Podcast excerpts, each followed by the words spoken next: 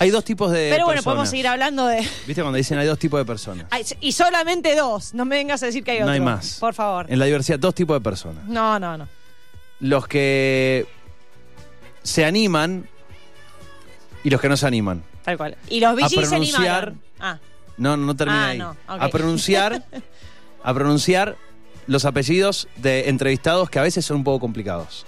¿Y vos de Yo qué me voy a animar, sos? aunque le pifie. Vamos, vamos, Fer. Por eso vamos a hablar con Marina Benítez Demschenko, que es eh, abogada, es presidenta y fundadora de FemHack Argentina. ¿Qué tal, Marina? ¿Cómo lo dije? Más o y menos. si pasa, bien? pasa. ¿Cómo Muy andamos? Buenas tardes. Quiero decir dos cosas antes de empezar. Primero, lo vintage está de vuelta. Que De una. Adhiero a la cortina. Y por otro lado, el apellido está perfecto. Uh. Así que aplausos. Bien. Decime, decime, eh, en la secundaria, en la primaria fue un calvario, ¿no? Lo de los profes, anotar tu apellido. Los que anotaban tu apellido, calvario- digo. Es un calvario histórico, eh, algo con, eh, con lo que estoy ya acostumbrada a cargar. Eh, hasta el título universitario me lo escribieron mal, ¡No! así que cuando finalmente, después de seis meses, fui a retirarlo de la universidad, No. que el apellido Con estaba lo mal, bajón que es hacer el trámite del meses. título. No, ¿Tuviste que revalidarlo? ¿Tuviste que cambiarlo? ¿Tuviste que ir a hacer el trámite? Tuve que cambiarlo, No, tuve que no. cambiarlo. Es, es un clásico igual. ¿eh? Hay gente que no se anima al segundo apellido, así que Marina Benítez. Hay Claro, gente que Claro. me dice, ma- que se, se enfoca tanto en el segundo apellido que me dice, por ejemplo, Marina Beatriz Zemchenko. Pasa de todo, ¿eh? Perdiste el foco, nene, perdiste el foco. Claro, claro. Eh, bueno, aquí estamos. Eh, Con Marina, Mariano Benítez. un- eh, con No, Mariana cualquiera. Beatriz. Marina, bueno, un placer, gracias por hacerte un lugarcito. Eh, con Marina venimos charlando entre que a nosotros se nos complicaba, a Marina se le complicaba, así que gracias por hacerte un lugarcito en, en el día a día y, y charlar con nosotros. Y bueno, contarnos un poco, eh, primero que nada, de, de qué es eh, FemHack eh, Argentina y cuál es el laburo que hacen desde, desde esta fundación. Bueno, primero, muchas gracias por la invitación. Es cierto que costó coordinar, pero finalmente acá estamos, así que vamos a aprovechar el, el ratito. Eh, bueno, Fundación Activismo Feminista Digital es en realidad también con nombre complejo, pero en nuestras redes siempre, nada, terminó como imponiéndose el FemHack Art, que es, es un poco la, base a partir de la cual armamos todo el proyecto Fundación porque nace desde el femhacktivismo, que el femhacktivismo es una, un movimiento a nivel mundial que plantea ¿no? un, un cambio de paradigma en, en la relación de, de la comunidad con las tecnologías de la información y la comunicación, pero obviamente haciendo hincapié en las mujeres, por eso el FEM, ¿no? Y cómo nosotras nos relacionamos con esta era digital, con esta era de la información, viendo obviamente dificultades culturales y además incluso hasta desde niñas, ¿no? Una, un rechazo a, a las tecnologías, a todo lo relacionado con la ingeniería. Con lo Entonces, técnico. un poco con lo técnico, exacto, con, con, digamos, la parte dura, ¿no? De todo este mundillo de, de lo virtual. Así que, bueno, la Sí. fundación nace frente, en realidad, con un disparador que tiene que ver con la falta de legislación en, en nuestro país en relación a, a la violencia digital hacia las mujeres, ¿no? Empezamos a estudiar esa parte en 2012, viendo que hacía mucha, había mucha necesidad de normativa que regule todo lo que nos estaba pasando a las mujeres y lo que nos pasa al día de hoy. Y digo a las mujeres porque somos casi el 99% de los casos en los que somos víctimas, ¿no? De ataques de muchísimas formas.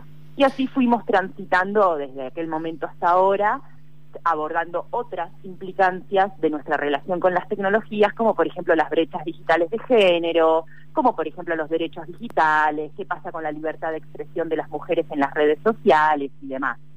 Bueno, son eh, una cantidad de, de- de- de aristas para abordar eh, muy grandes, digo, y me imagino que con, con cada una es eh, un tremendo laburo.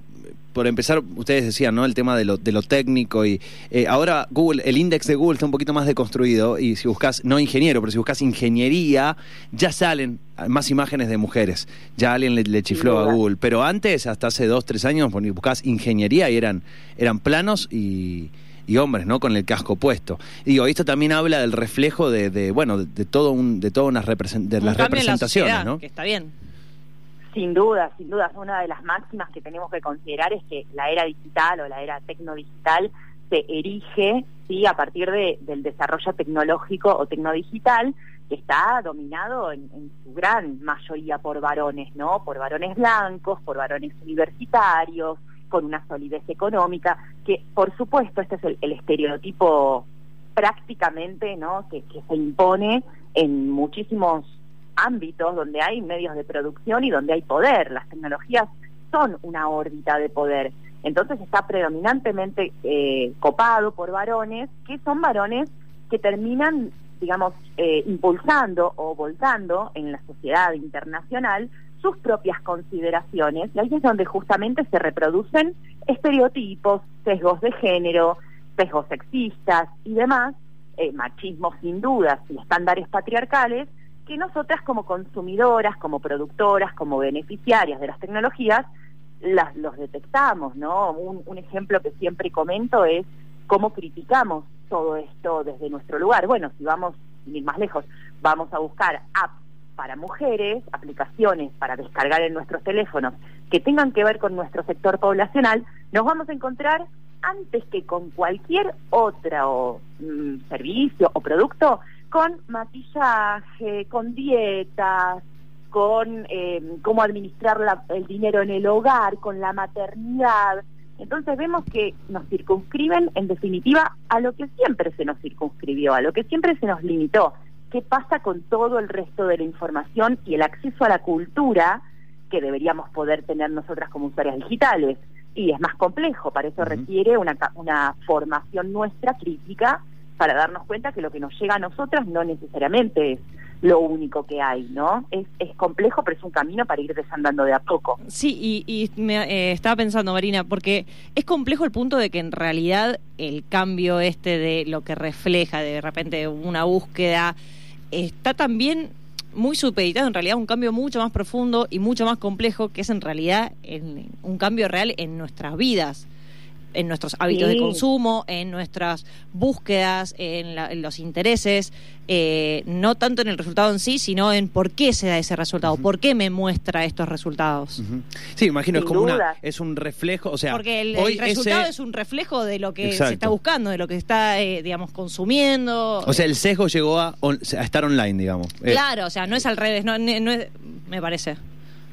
Sin duda, es una retroalimentación de eh, lo que nos llega y lo que terminamos consumiendo y la información que damos como output, ¿no? Lo que, lo que colocamos frente al mercado, como que efectivamente estamos interesadas en eso y el mercado nos va a devolver lo mismo. Entonces se genera esa cadena o ese círculo vicioso en el que no logramos al menos detectarlo, observarlo para romperlo, es muy complejo que termine digamos, desandándose solito, porque el mercado se va a alimentar de justamente Nuestros esos hábitos. nichos que le, que le dan de comer.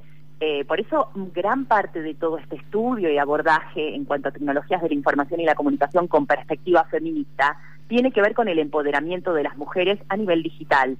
Que esto lo sepan, que esto lo sepamos, que lo incorporemos a diario y que nos permitamos cuestionar qué es lo que estamos haciendo, por qué, uh -huh. por ejemplo, habiendo tantas plataformas y múltiples recursos tecnodigitales, utilizamos Instagram para, no sé, eh, postear fotos todo el día nuestras, ¿no? ¿Qué, qué es lo que estamos eh, tomando de esta era inmensa, de llena de oportunidades?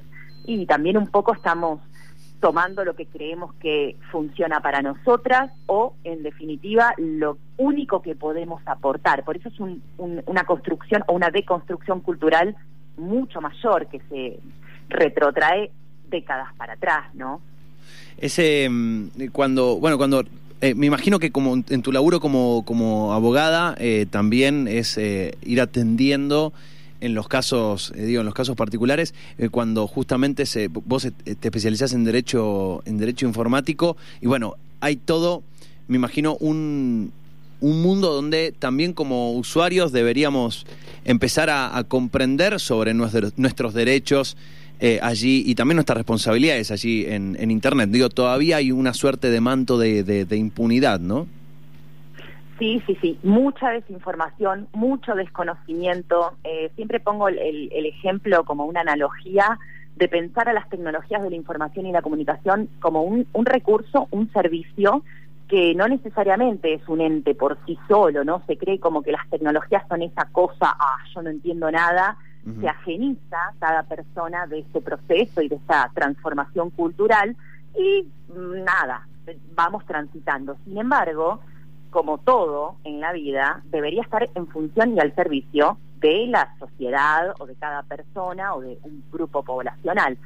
Sin embargo, vuelvo sobre esta idea de cómo también nos colocamos en la era de la información con ese desconocimiento, esa desinformación, eh, como si fuese manejar un auto sin saber manejar. El auto no tiene vida por sí mismo, no es malo o bueno, depende del uso que se le dé. Ahora, si no sabemos manejar un auto y nos subimos a un auto, después no podemos válidamente esgrimir que de repente me, me, choqué con un árbol porque el árbol estaba en el medio. Y era uno de los riesgos. ¿Qué hacemos con esa visualización?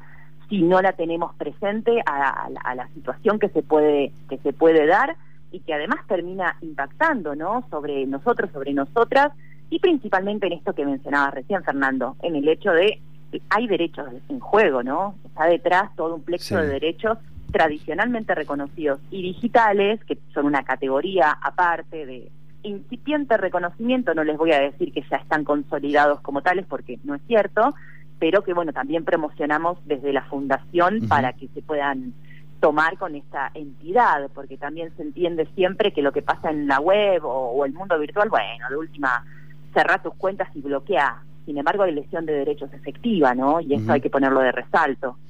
Ese, bueno, bueno, esto que esto que marcás, me parece que eh, por suerte en estos últimos años se nota una, una transición a, hasta de a poquito empezar a darle valor a lo que sucede allí y, peso, ¿no? No solamente valor, sino también entender la responsabilidad que significa.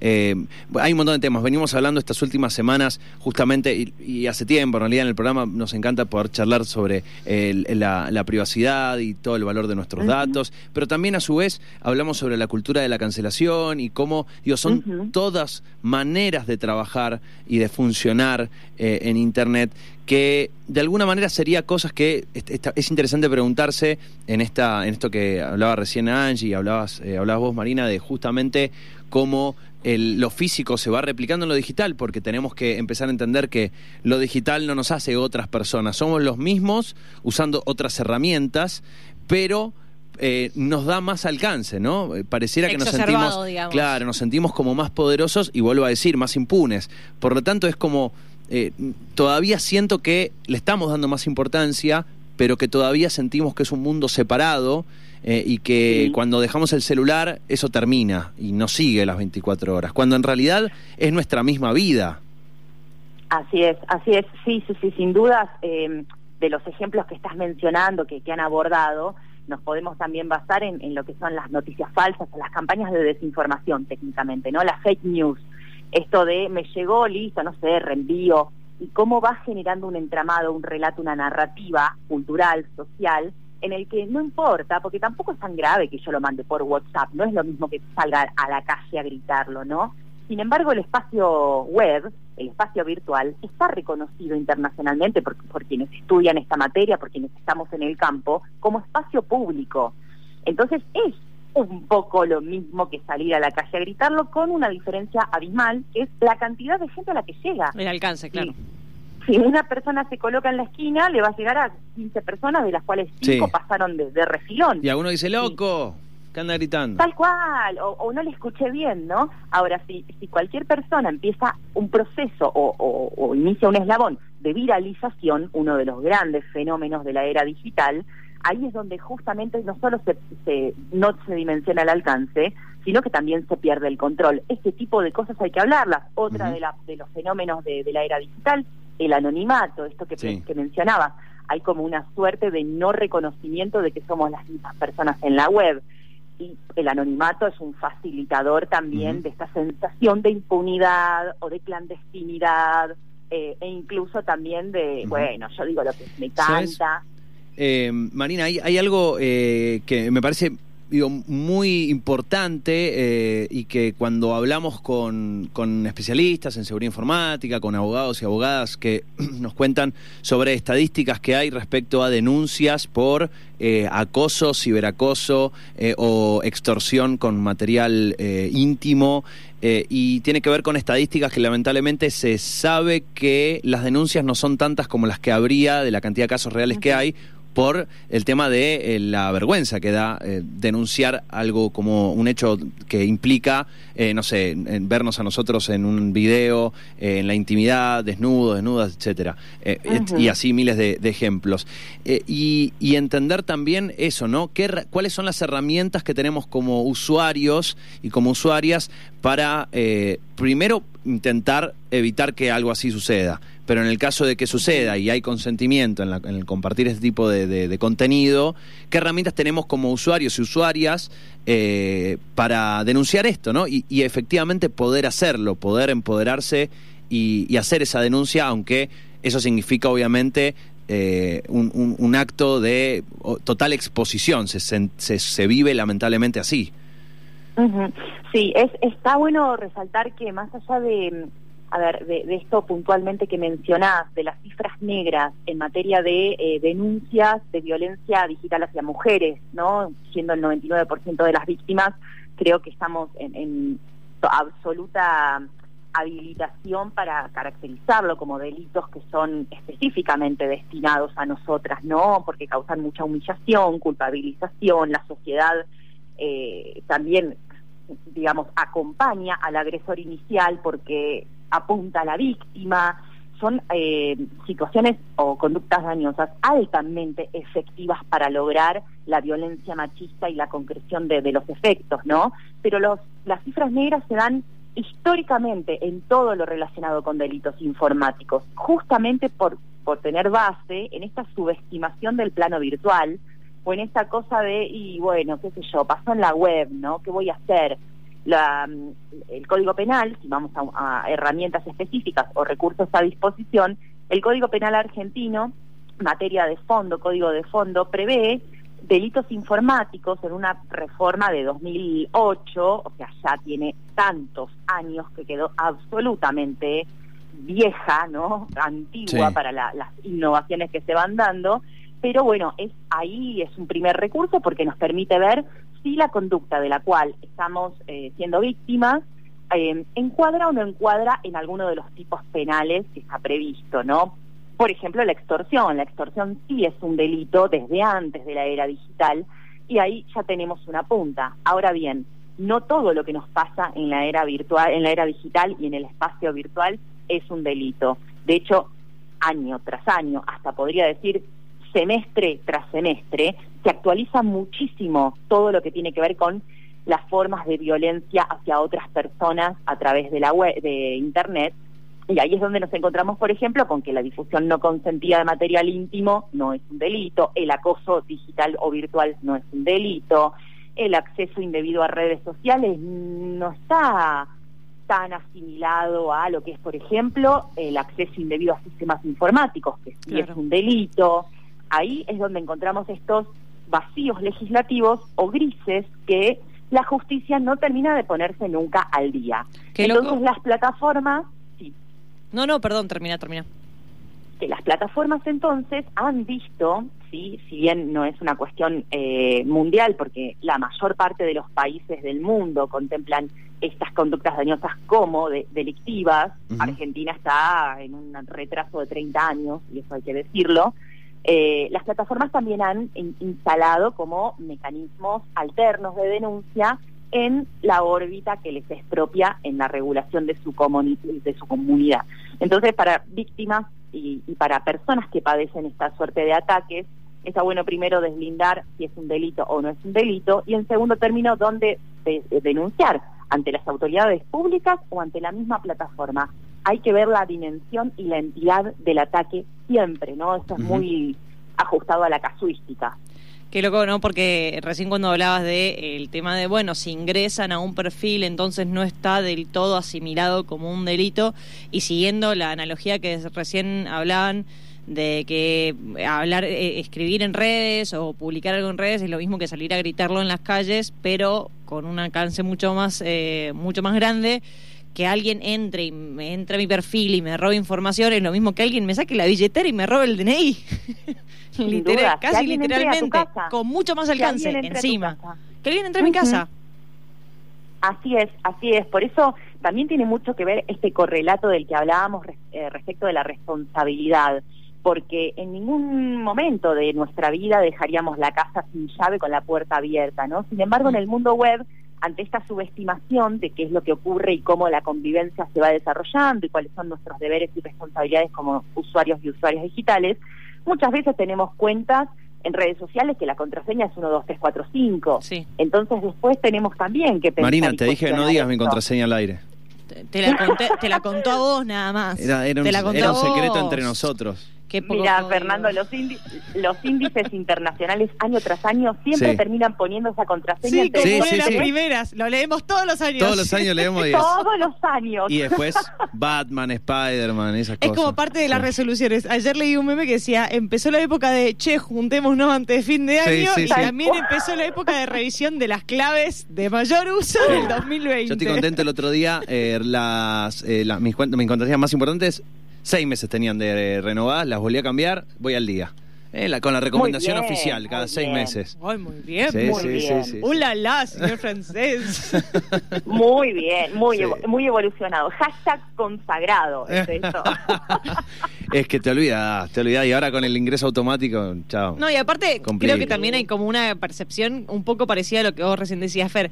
El hecho de que de repente uno piensa que deja el celular y el- ese mundo queda aparte, y uno piensa eh, inconscientemente que de repente, bueno, todo lo que está en mi celular está en mi celular.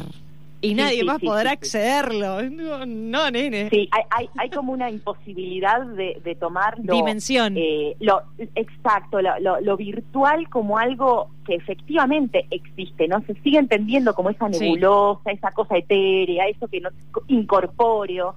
Y la realidad es que, bueno, detrás de todo esto están personas, hay sistemas, hay cableado, hay redes, hay energía, hay electricidad. Digo, ¿no? ¿Cómo, cómo se toma a lo virtual como eso que está ahí nebulósico? Sí, sí, sí, bueno, la realidad es que e- este tipo de cosas también son parte de la alfabetización digital, ¿no? Que la gente no lo tiene, no la tiene, porque en gran parte creo que nos agarró, no les voy a decir de sorpresa, pero un poco como de sopetón en algún punto, principalmente este año. Y la virtualización obligatoria se impuso y ¿qué pasa? Y la verdad es que nunca hice una videollamada. Y bueno, la hago, pero la hago por. WhatsApp que me es más fácil. Y así es como empezamos a incorporar herramientas o plataformas o recursos sin tener ni siquiera un mínimo estudio previo, ¿no? Y ahí es donde después surgen todas las, las- las problemáticas de, uh, yo no sabía y ahora me quiero morir porque Pero me eso pasó también esto". tengo que hacerlo. También tengo que poner una clave.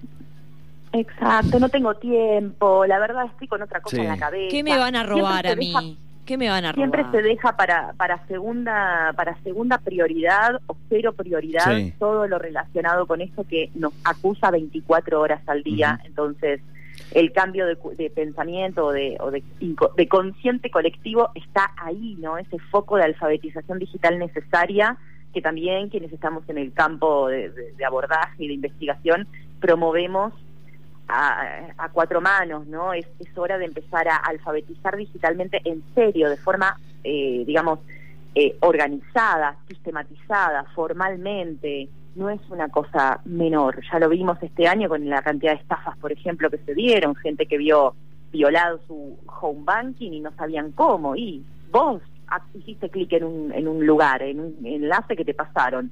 Y sí puede ser, ¿no? Esto se ve todo el tiempo, todo el tiempo. Es, eh, Marina, antes de, de- cerrar, eh, te consulto cuáles son hoy las, eh, las actividades, cursos o, las posibilidades que tenemos si ingresamos a, eh, al, al sitio perdón, de la Fundación de Activismo Feminista Digital.org. Bueno, estamos previendo primero invitado e invitada para, y quienes nos están escuchando también, para el 9 del 12 y el 16 del 12, 9 y 16 de diciembre, vamos a organizar un evento en el que planificamos lineamientos para políticas públicas en materia de mujeres y tecnologías 2021 y queremos cerrar el año con, con una posta fuerte que plantee justamente el compromiso de las dependencias públicas diversas del Estado. Nacional y provinciales para trabajar esto desde, desde la parte de, la administración pública como política pública formal, ¿no? Así que vamos a estar ahí, van a haber invitadas de, todo el país, la verdad es muy, muy prometedor, muy ambicioso también, pero creemos que es una forma interesante de hacer intervenir al Estado, ¿no? Y hacerlo concientizar al Estado, que siempre está como a un costado de todo, de todo lo que pasa. Y después para el año próximo, bueno, por tercer año consecutivo vamos a estar dando cursos virtuales, que también la línea fuerte de la Fundación es la alfabetización digital de mujeres, en la que hablamos desde seguridad informática hasta derechos digitales, hemos eh, dado cursos virtuales hermosos sobre, por ejemplo, antitrolls y libertad de expresión, cómo desenvolvernos con todo lo que pasa y con todo lo que se nos agrede. Eh, y bueno, yo particularmente a partir de enero, así que cero vacaciones, pero bueno, Demchenko es así, es ucraniano, que vamos labura, labura, labura. Eh, desde enero voy a estar eh, capacitando en formación en e-politics, que es algo que, vengo trabajando de forma particular eh, con políticos y políticas y asesores y asesoras, que también creo que es lo necesario, uh, porque gran parte de estas cosas las vemos con... las cuentas oficiales, sí, Sí, sí, absolutamente, absolutamente. Entonces, si no damos el ejemplo, si no damos el ejemplo no hay forma, e politics es un tema que a nivel internacional se habla hace unos cuatro o cinco años, Argentina ni enterada, así que bueno, la verdad es que formalizo esa, esa propuesta y vamos con todo a ver qué, qué es lo que pasa y si podemos lograr dar algunos pasitos para adelante, ¿no? Marina, eh, un placer, ¿eh? muchísimas gracias por esta charla, por este ratito, por darnos a conocer un poco el laburo que hacen allí desde, desde la Fundación y bueno, el laburo que estás haciendo vos también, ¿eh? con, con todo esto. Descansaba un poquito también. No, no, no, no. El descanso es para después, como dicen. No, un poquito, un poquito. Descansar. El descanso será para el, día de mañana. No, no, pero viste que entre frase va, frase vuelve, el descanso es parte del trabajo. Eso es muy cierto. Y también este año creo que nos puso sobre, ¿no? Sobre la mesa este, este concepto que es necesario. Fue un año muy, digamos, agotador, desgastante, desafiante. 8. Sumale diciembre ahora, mamá. y vamos eh, con el último tironcito de energía hasta fin de año y después veremos. Pero bueno, les agradezco mucho el espacio, un placer, el placer fue mío. Eh, y bueno, quedo a disposición para cualquier charla venidera, la verdad, muy lindo y, espero que sigan trabajando estos temas que son súper importantes de abordar. Así que aplausos también de este lado. Bueno, muchas gracias. Muchas gracias, Marina. Un gran abrazo y buen término de año. Éxitos, un abrazo. Igualmente para ustedes, que tengan buena jornada también. Abrazo. Chau, chau. Allí la, la, palabra de Marina Benítez Demchenko, ella es abogada, salió de una la Se lo jugó de vuelta, eh, muy bien. Presidenta y fundadora de FEMHAC Argentina.